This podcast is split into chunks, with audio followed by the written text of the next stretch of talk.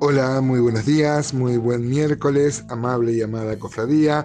Como muchos de ustedes saben, mi nombre es Gustavo Sánchez y grabo estos audios desde Rosario, Santa Fe, Argentina, sin, el, sin más este, intención que compartir mi devocional y maravillarnos todos juntos. Ustedes saben, lo hemos dicho varias veces, que en el Nuevo Testamento eh, no es que alguien enseña y los otros aprenden, sino que la palabra se abre y todos somos exhortados, todos debemos someternos a la palabra. Ayer veíamos eh, y éramos exhortados por Miqueas a, a llamar a los cielos y a la tierra por testigos de la veracidad, de la gravedad que estaba denunciando Miqueas, lo comparábamos con su homónimo, y ustedes saben que la palabra ilustración significa traer luz. Eh, los profetas a menudo echaban mano a las ilustraciones y acá son muy gráficas. Ayer no alcanzamos a ver, pero Miqueas 4 que decía, y se derretirán los montes debajo de él, y los valles se hendirán como la cera delante del fuego, como las aguas que corren por un precipicio, ¿no? Me parece que son eh, figuras, usa un lenguaje figurativo de los terremotos, seguramente, ¿no? Este, e influencias volcánicas, este, para describir los terrores que acompañarán a la venida de Jehová en juicio. Uno puede ir a jueces, por ejemplo, jueces 5, 5 en el cántico de Débora, dice, los montes temblaron delante de Jehová, aquel Sinaí, delante de Jehová, Dios de, Israel. Ayer habíamos dicho en en la introducción nomás, pero seguramente en las montañas también puede significar eh, a las personas ricas y a los valles como las personas eh, de, bajo, de bajo rango, ¿no? O algo así. Es muy, es muy gráfico, hermano, es muy, una imagen muy vívida que diga que, que, los, que los montes se van a derretir como la cera. En esto coinciden también, por ejemplo, el Salmo 97.5, que dice que los montes se derritieron como cera delante de Jehová, delante del Señor de toda la tierra. A lo mejor es una referencia a las personas ricas, ¿no? Eh, puede ser eso, eh, porque o, esa imagen de los montes derritiéndose, hablando de los terremotos, de cómo eh, cuando Dios también actúa hay, este, hay, hay sucesos naturales, entre comillas, que manifiestan también como terremotos, como maremotos, como grandes, eh, grandes eh, manifestaciones del poder de Dios. Isaías, por ejemplo, 64.1 dice, oh si rompieses los cielos y descendieras y a tu presencia se escurriesen los montes como fuego abrasador de fundiciones, fuego que hace hervir las aguas, para que hicieras notorio tu nombre a tus enemigos y las naciones temblasen a tu presencia.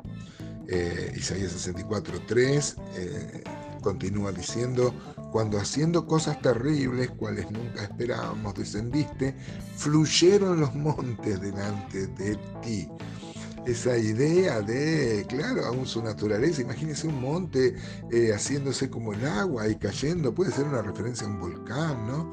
Pero la idea es que mm, eh, Dios interviene, eh, Dios disciplina, Dios castiga el pecado y todo se derrite ante Él como la cera ante el fuego, ¿no? así que seguimos con el versículo 5 de Miqueas 1 que dice, todo esto es por la rebelión de Jacob y por los pecados de la casa de Israel. ¿Cuál es la rebelión de Jacob? No es Samaria. ¿Y cuáles son los lugares altos de Judá? No es Jerusalén. Note, hermano y hermana, que esto eran estos eran pecados de, dentro del pueblo de Dios.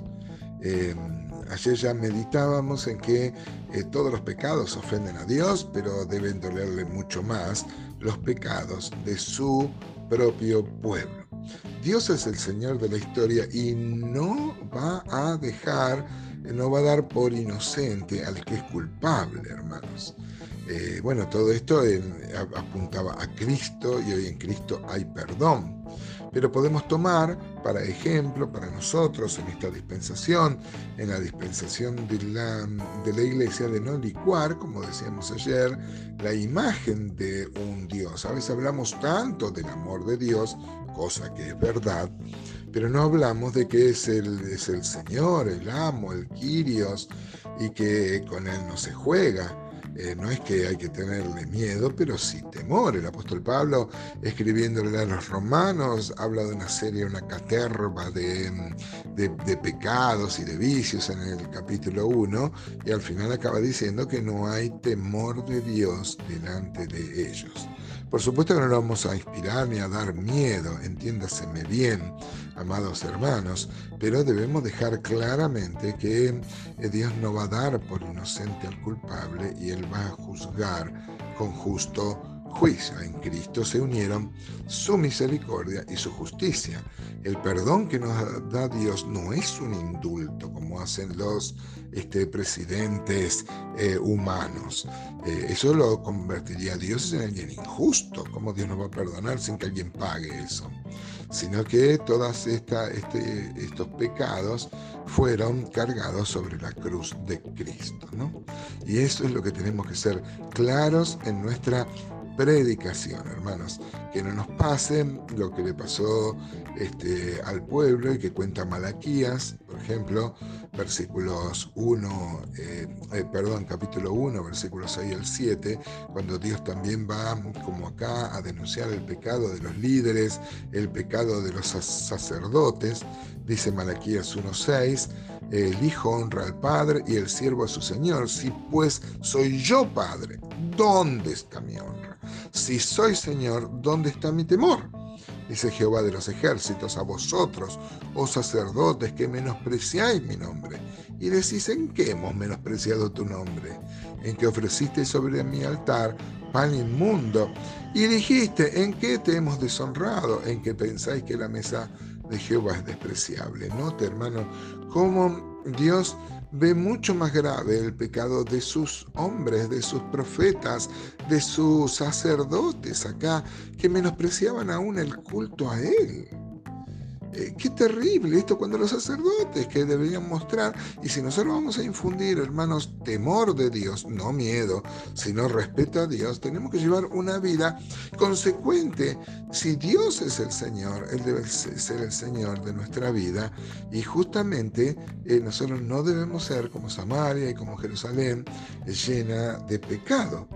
Así que Dios nos bendiga, hermanos, y podamos eh, ser fieles en nuestro mensaje y fieles en nuestra vida. Recuerden, hermanos, que si uno no vive como piensa, termina pensando como vive.